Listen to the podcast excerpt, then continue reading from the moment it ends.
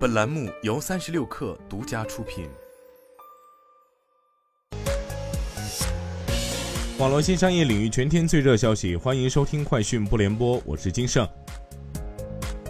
金山办公正式发布具备大语言模型能力的生成式人工智能应用，暂定代号 WPS AI。这也是国内协同办公赛道首个类 ChatGPT 式应用。WPS AI 的第一站搭载在金山办公新一代在线内容协作编辑工具轻文档上，未来将逐步放开公测，嵌入金山办公全线产品。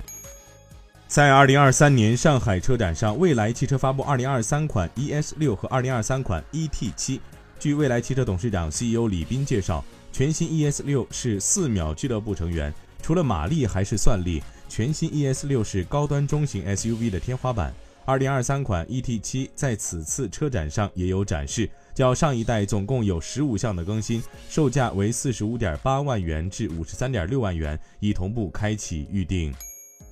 全新升级的腾讯云智能车载语音助手对外亮相，通过打通训练平台和云端能力，语音交互功能更新周期将缩短至小时级。据介绍，目前腾讯云智能车载语音助手已落地超过十五家车企，交付超过一百款国内外车型，累计接入车辆三百多万台。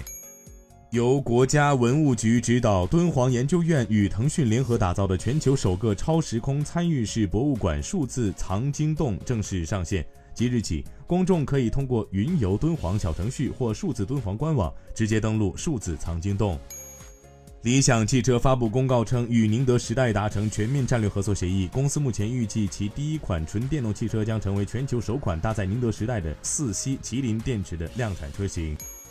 本田副社长青山真二表示，至2027年后，本田在中国推出的所有车型均为混合动力和纯电产品，不再投放新的纯燃油车型。到2035年，本田将实现在中国市场纯电产品销售占比百分之一百。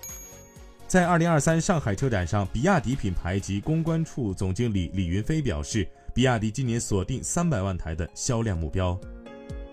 以上就是今天的全部内容，咱们明天见。